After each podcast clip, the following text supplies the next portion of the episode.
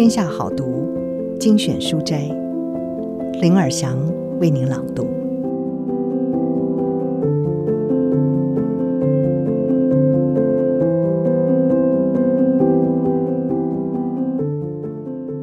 今天要为您朗读的是《禅与摩托车维修的艺术》，作者是罗伯·波西格。书中有一段，他是这么描述着他自己。我是什么样的人？一九七零年代的夏天，我与十一岁的儿子克里斯从明尼苏达出发，打算骑乘摩托车横越半个美国，一路饱览景色到加州海边。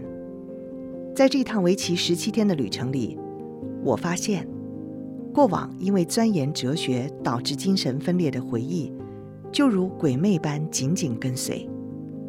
为了安抚过往的灵魂。我决定好好面对过去，面对自己的恐惧，并且试着完成早已遗忘的哲学理论。罗伯·波西格曾经是早慧的科学研究者，十五岁的时候就进入大学研读分子生物学，却对制式科学方法产生了质疑。他开始离群，走进山林，独自思索。他被判定为精神分裂。被迫接受不人道的电痉挛疗法，他丧失了一切的身外之物，金钱、地位、婚姻、公民权，他也遗忘了一部分的记忆与个性。出院之后呢，波西格与儿子克里斯进行了一趟横跨美国的摩托车之旅，就写下了这一本《禅与摩托车维修的艺术》。他以细腻的观察，描绘着沿途的湿地、沙漠。小镇、森林，更无惧地踏上过往的足迹，从残缺的笔记，一片片拼凑被埋葬的记忆与哲学理论，直速地形而上学，跨越心灵与物质的鸿沟，他为整个时代的科技无望寻求解答。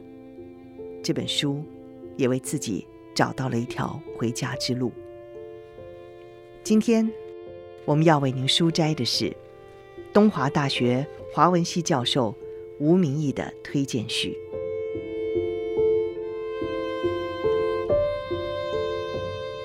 念硕士班的时候，曾经上过一门课，叫做《明代禅典》。授课的郑林教授只选了一位禅师的著作作为整个学期的研读，就是憨山德钦的《憨山老人梦游集》。由于只有我一个人选课，每堂课就是我说一段，老师说一段。憨山老人最被称道的是禅师，期末报告我便写了关于禅师里的文学表述。简单的说，也就是禅师的修辞学。禅师里最常出现的譬喻之一，就是水月的关系。比方说，月本无尘，水自清洁，从何处洗？求之不得，月堕水中，水寒月影，可惜观者热梦未醒。读诗的人通常会试着去解释月象征什么，水又象征什么，诗中的这种比附又意味着什么。另一种更令我着迷的叙事是，比喻消失了，诗中只呈现了某种景象，比方说一片寒星雪夜。数声破梦霜钟，炉内香消素火，窗前月上孤峰。禅宗认为文字不可靠，因而不采直说，而用笔和心。只是当时年轻的我迷惑得很，靠修辞学就能够接近真理吗？罗伯·波西格这本上个世纪七十年代的畅销书。禅与摩托车维修的艺术，在台湾并非第一次出版。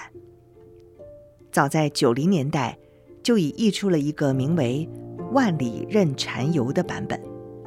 当时也正是台湾书市大量出版禅学相关书籍的尾声。高中时代的我，阅读了类似《铃木大拙与诸多禅门公案》的书，因此对这样的一本书产生了兴趣。彼时的禅。这个字，在科技发展起飞的台湾社会，似乎仍带着某种呼唤与诱惑的力量，仿佛在暗示着那个社会底下潜藏的迷惘情绪。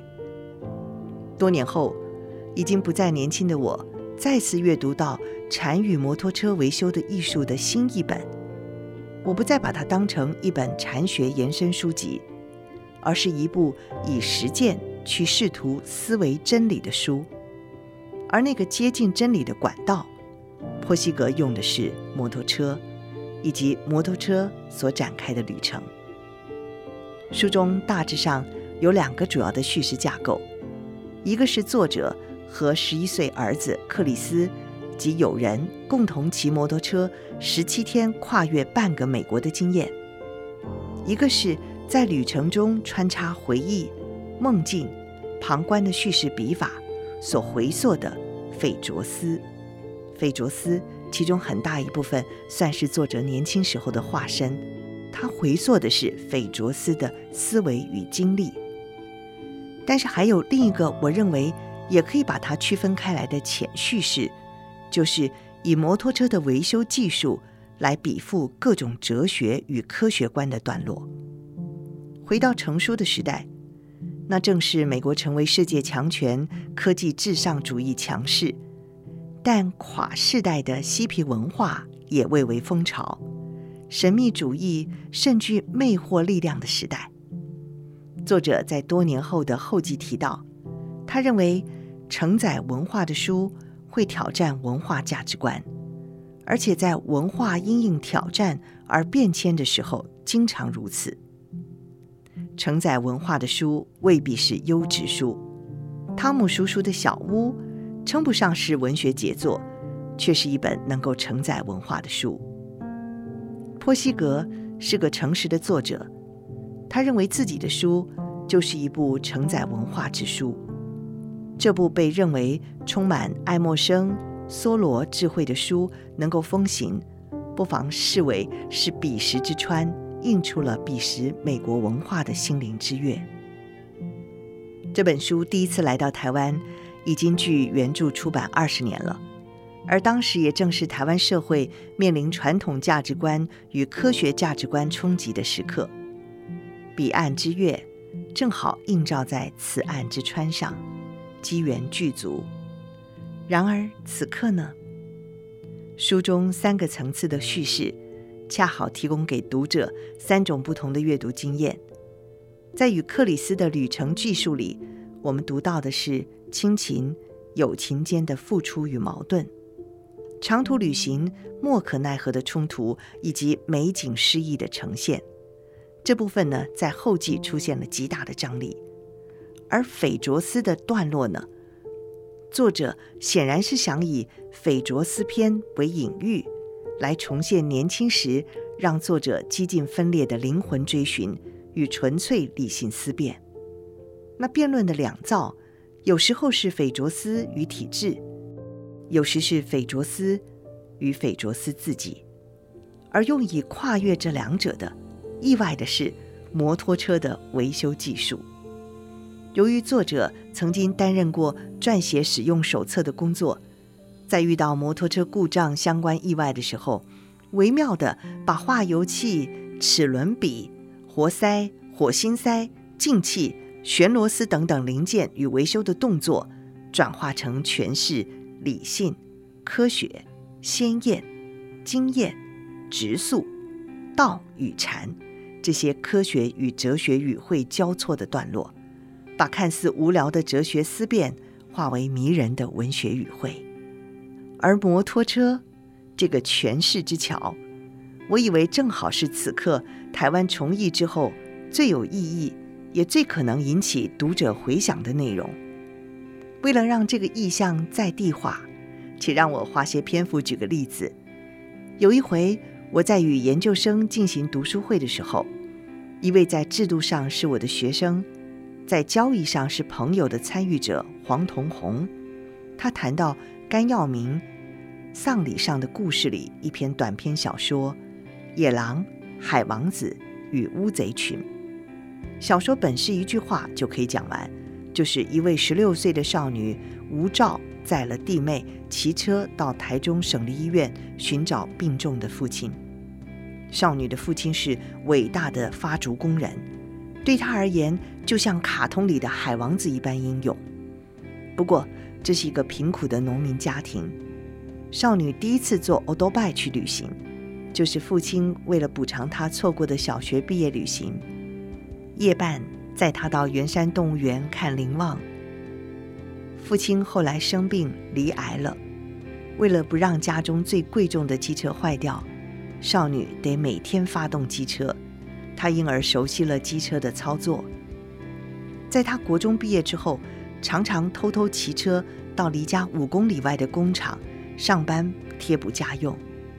十六岁那年的中秋，病重的父亲原来应该返家过节，却一直没有回来。少女于是骑上了野狼，展开了一场告别青春仪式的长征。少女当然是得遇到种种的险难，包括机车没油，包括遇到了坏人、迷途等等。小说最终的画面是，为了掩护无驾照骑车的少女进入市区，一位名叫阿才的人和朋友开着铁牛车，把姐弟骑的野狼团团围住，终于让他们避过警察，见到了父亲。当时童红以自己父亲的经验，提到七十年代一台欧兜拜的价值超过了一万台金的稻谷。如果把宿载视为文学意象，它指涉了农村劳动的血汗与病苦，也隐喻了在城乡不等价交换中被强迫贬值的身体与青春。而我则提到那个时代，拥有一台机车，或许就象征着成年礼，或者是对文明机械的驾驭。后者正是整个时代的希望，机械文明。曾经承诺给我们可以驾驭而不减损灵魂存在价值的美好未来。然而，真是如此吗？